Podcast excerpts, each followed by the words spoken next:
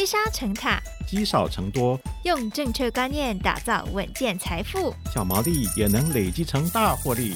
欢迎收听《毛利小姐变有钱》。Hello，大家好，欢迎收听《毛利小姐变有钱》，我是佩服，我是笑鱼。这集我们要来聊聊装潢预算的部分哦，但这一次呢，我们要来拷问的哦，今天是设计师来，所以我们有一点拷问的意味。没错，所以我们今天就是屋主角色。事实上，我们都是屋主啦，没错。所以来请大家请教这个装潢方向，还有这个预算控管的问题。没错，如果刚好有装潢需求的听众呢，也可以听听看今天的内容哦，有没有哪些是可以参考的？那有没有哪些是你可以觉得可以在更好的地方哦？那我们欢迎今天的来宾，幸福空间的设计师 Molly，Molly 好，你好，嗨，大家好，我是 Molly。好，我们就直接来开门见山的问一个问题，就是在预估装潢预算的时候，Molly 你会建议屋主要怎么样掌握整个大方向呢？好，因为其实装修预算有分几大点，一就是我们的嗯天花板啦、水电这些基础的工程，然后还有我们的系统收纳柜跟家具，嗯、最重要的是还有家电类。所以其实我觉得，以屋主来讲的话，可以去划分这几个区块，说，哎，我其实实际上的预算有多少？那我可以拨了哪一些预算到哪一个空间去？那这样子的话，大家的大方向会比较好抓。嗯，那通常在这三个面向来讲，哪个地方的预算会花最多？通常会是家电类，因为包含了冷气啦、冰箱那些都是大笔的预算。哦，我以为是柜体耶。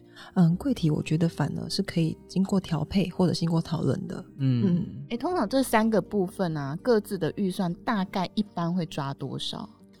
嗯，像如果说是嗯家电类的来讲的话，有一些会占到将近四十 percent，然后其他的话就是装修的一些嗯细节啦，或者是家具类，或者是说我们的柜体的部分这样子。嗯嗯，那有一个比较。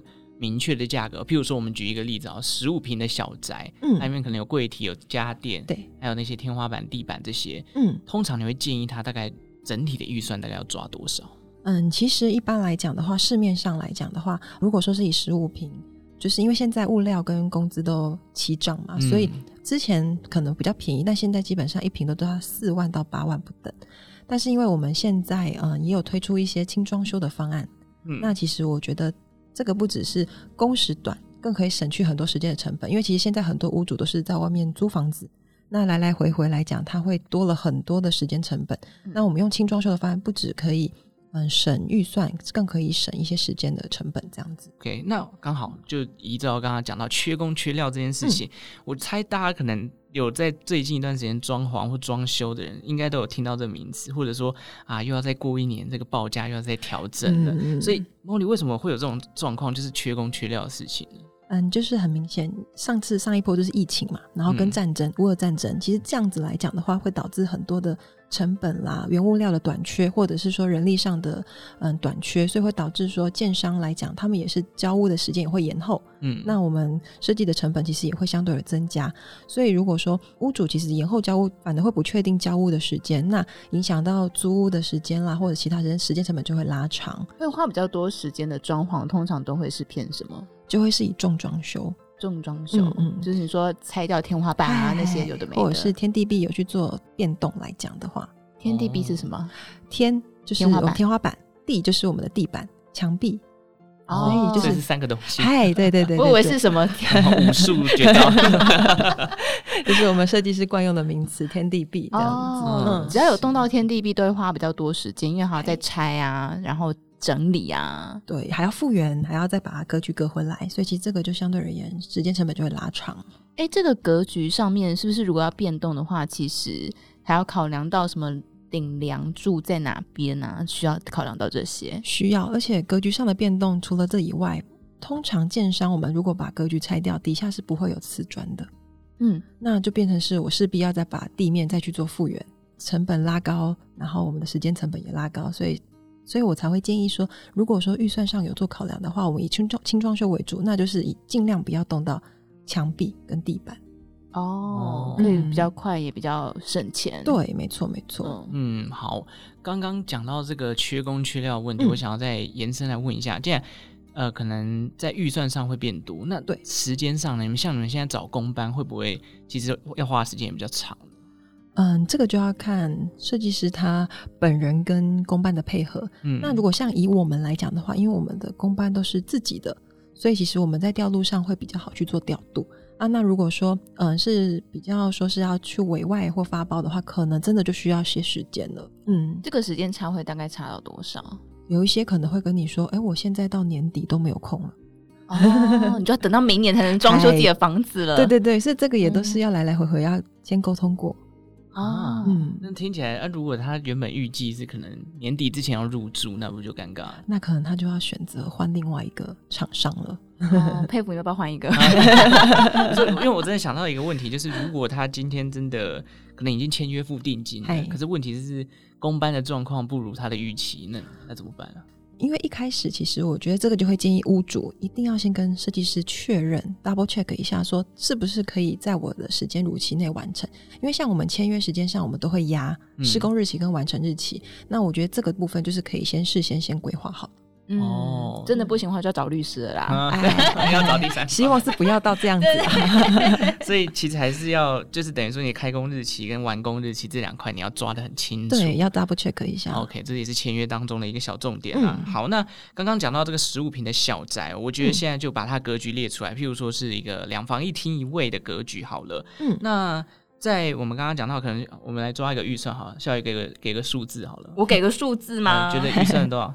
我觉得这样数字差不多一百五十万吧。哦，那很多的感觉，很多，很多吗？我刚刚说了，我喜欢这个屋，包含家电啊，那些有的没的啊，就是全部 total 一百五十万，很棒哎，很棒，快来找我，我下一间房就找你。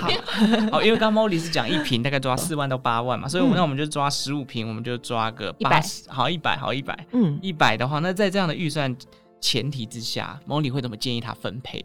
嗯，像我刚刚讲的家电类，就是会大概抓百分之三十到四十嘛。那我们就先去掉，嗯，三十至四十万。那其实六十万来讲的话，我们就很好去做一个轻装修的设计。嗯，因为嗯，轻装修来讲，我们就是以不动天地壁，那我们就是以系统的收纳柜跟家具，然后跟一些软装的布置，那我们其实就可以达成要的风格。嗯，家电大概抓三十到四十 percent，对，剩下的可能就发在预算上。对。但如果遇到一个问题，譬如说他这一百万不小心可能临时要动用 当中的百分之十，这在预算上面可能要降低他的花费，Molly 会建议从哪个工程面向去着手去可能降低他整体的预算呢？嗯，因为其实如果说是这样子的话，那我可以第一可能家电类可以调配一下，我们不要买到那样子的等级的规格的啊。第二个的话，可能我们可以从嗯我们的家具类去做一点调整，我可以嗯事后。可能成员上的变动之后，我再去采买这个部分。还有一个可能是因为现在很多像我们的我们的公司来讲的话，我们可以有一种叫零卡分期的方式。因为装修有点特别，是假设你今天没有做到完成的话，你下一次再来做就会很麻烦。嗯，所以我还是会建议说，装修这部分还是要到位会比较好。哦、嗯，要一次到位。嗯，所以就是还是要把它做完。对，不然。做到一半再再重新签约是麻烦，对，然后时间来讲也很麻烦，因为像我们搬进去住了，那我们如果又要再进去的话，那那这样子粉尘啊或什么的，其实我觉得就会比较麻烦一点点。哦，可能还有那个管委会的梯厅保护那些，对对对，哦、那都是成本。嗯，是。哎、欸，不过刚刚有提到这个装潢装修部分啊，像系统收纳柜，我自己有个朋友，还有个案例，就是嗯，他家里面就是设计了很多这种系统收纳柜，嗯，然后发现家里面空间就变小了，会有这个问题吗？嗯，那我觉得可能设计师在规划上面可能没有先考虑到动线的问题。哦，那其实我觉得一般来讲的话，如果系统柜来去做设计，通常空间感不会变小，反而是会营造它的收纳跟它的视觉性上延伸的感觉。所以就是要看。嗯，当时设计师他规划的动线是不是有一点点小小的问题？这样子哦，因为它的系统收纳柜很多变得都凸出来，就会吃到它的走道，哦、对对对，所以就变成家面变得很拥挤。嗯、然后说你家面那么多收纳东西干嘛？你东西都是满出来了，感觉东一块凸一块，对对对对对对，对，所以这个设计师当初的功力也是很重要。对，然后跟他的一些嗯，可能对于空间上的掌握也很重要。嗯哦，对啊，怎么样让小宅可以看起来变大宅，不是小宅变成变成小小宅？因为小宅反而是收纳是非常的重要。嗯，因为现在的人其实东西越来越多，那房子越来越小，那我们就势必一定要用系统柜的部分去做一点弥补。嗯，所以要有很多那种什么椅子也是变收纳，然后地板是收纳，很 天花板也是收纳，到处都收纳。okay, 好，那我我想再问一下，就是 Molly，、嗯、就是呃，如果要省钱的装潢方式，有没有几个是可以提供给听众参考的一个大方向？可以啊，因为嗯、呃，像我们现在。嗯，比较着重轻装修嘛，那我们可以利用像我刚刚说的，很重要的是系统收纳，这个是省不了的。那再来就是我们可以利用嗯墙壁的局部跳色，嗯，去营造那个氛围感，然后再加上软装的布置，就是家具啦或者是一些软件的布置，可以让整体的氛围感跑出来。我想问一下软装哦，就是譬如说就是单纯装系统柜，嗯、然后地板那些简单的装潢之后。软装上面会怎么样去修饰整个家庭的氛围，或者是整体的感觉呢？嗯，像我们很喜欢用的就是一些地毯，或者是说一些抱枕，然后甚至一些画。嗯其实我觉得，嗯，这样子的软装搭配起来的话，会让整体的氛围感加分很多。不见得说我们柜体一定要做的非常的满、非常拥挤，反正可以利用这一些去做搭配。灯光也是一个很重要的，没错，没错，没错。吊灯吗？嗯，吊灯或轨道灯，我们可以去打一点气氛，不一样的感觉。是、嗯、OK。我我我再问一个问题，就是软装，因为其实像我这种没有 没有设计美感，我很怕就是我今天装潢好的颜色，然后跟我自己买的，譬如说地毯，或者是刚刚讲到那些软装的东西。嗯嗯颜色变得太奇怪，你 会建议大家就是在，譬如说家电产品，或者是或者去到 IKEA 去挑的时候，有没有什么小撇步是可以挑到说不会买回来觉得哇太尴尬的颜色 太奇怪了这样？其实只要记得一个就是重要重要一点，一个空间不要超过三个颜色。哦，对，其实我觉得我很多客人都很喜欢哦，我想要那个颜色，我觉得那个颜色好棒。但是如果说这样子五六个颜色搭起来就很杂乱，嗯，所以我通常都会建议客人说，就像你穿衣服一样。你全身不要超过三个颜色，基本上不会有太大的问题。刚刚看一下我现在，有人过关了，过关了。这一个空间不要有超过三个颜色，对，所以是整体嘛？就是说客厅归客厅，然后房间归房间，嗯，就是个别的，个别的，对。哦，那、你如果想要使用跳色的部分，就会建议是用嗯，可能床单或者是说抱枕去做一点局部的跳动就好了。哎、欸，对，我刚刚我正想问，什么叫跳色？什么叫做跳局部跳色？嗯，像我们有时候很喜欢在沙发背墙，或者是说电视墙做一点不一样的油漆跳色。我们可以用嗯灰色啦，或者是一些莫兰迪的颜色色调去带一点不一样的感觉。嗯，哦，就是跳色，也就是说呈现跟这个空间氛围一点点不一样的地方。没错，没错。所以不是说突然来一个大酒红色、猪肝色这样，其实也是有人这样子。哦，真的吗？对啊，我还有我还有用过那个 Tiffany 绿的呢。哦，真的，嗯、没错，所以这样不会看起来像新娘房吗？但是因为其实我觉得这个还是以主观意识为主，所以哎，客人喜欢，屋主喜欢，那就 OK，我们就可以帮他呈现出来。因为毕竟是屋主要住的房子嘛，那我们就是帮他去实现这样。哦，也是也是啊，嗯、所以无法阻止屋主嘛。对对对对对。好，所以硬装算是整体的整个构造去迎接，然后但是你要营造出不同的仪式感或设计风格，就得靠软装。没错没错。嗯、好，那。可能另外一个部分就是，比如说我们地板，地板有超耐磨的，有木木地板，这种不同的装潢材质，嗯、甚至是不同的手法，它很多会去影响到这个装潢的价格跟预算。对，那如果想要节省预算，我们刚刚已经讲到，可能会选择不同的东西。但如果真的在材质上或是装潢的风格上想要去节省的话，可以避免什么样的材质或行为呢？简单来讲，就是什么材质很贵，我们要避免的。嗯，像我们如果说嗯想要避免这部分的话，第一，我们刚刚提到不要动格局嘛，就是墙壁尽量不要做打橱，或者是地板就是不要动到泥做的部分。那我们使用超耐磨其实就是一个比较可以控制预算的方式。是。那我们还可以采用一些嗯可能系统柜，或者是说像刚刚说的局部跳色。那我们尽量来讲的话，就是不要做于过多的嗯木工的部分。哦，木工就是尽量不要做的，对、没错没错，木工应该是最贵的吧？哎，因为现在工贵哦，嗯，然后还有尽量减少一些嗯异材质的，可能像镀钛条这种，就是设计师都知道这个都是贵的东西，减减少这些设计在里面，这样子可以降低一点预算。刚讲的是什么钛？镀钛，镀钛就，就是镀钛，对，镀钛条。现在好金属类的，对对对哦，啊，因为现在金属东西贵，所以其实尽量避免这一些东西设计在里面。那个是用在什么地方？嗯，可能其实那个都是装饰，那个不是实际不是主要的。嘿，对对对，所以如果说像重装就很喜欢搭配一些镜面啦、镀钛条去做一点不一样的变化，嗯，那这个费用造价就会比较高哦。嗯，哎，我觉得家里面用一点镜子其实蛮不错的，会有延伸的效果。对，看起来大一点点，真的吗？对啊，哦，我一直觉得家里面有镜子，可能譬如说看到的时候会有点可怕，不想看到自己。好，所以可能这些都是一个方法，而且我我有听过说电视墙后面用大理石砖的，哇，那个就哦就贵了，就很贵了嘛。没错没错，尽量减少这一些部分。好，可是。我想也有一个问题啊，就是省钱也不能省过头嘛。对，所以这些装潢的预算，当然省到一定的程度，我们也要抓一个平衡。如果要顾及你装潢的品质上面，Molly 有什么样的建议呢？其实这就是装修的美丽与哀愁，对不对？美丽与哀愁。因为嗯，像其实刚好提到大理石的部分，其实我们可以用不一样的材质的方式去取代。我们现在很多系统的板材，或者是说一些木木做的板材，可以取代大理石的石纹的样式。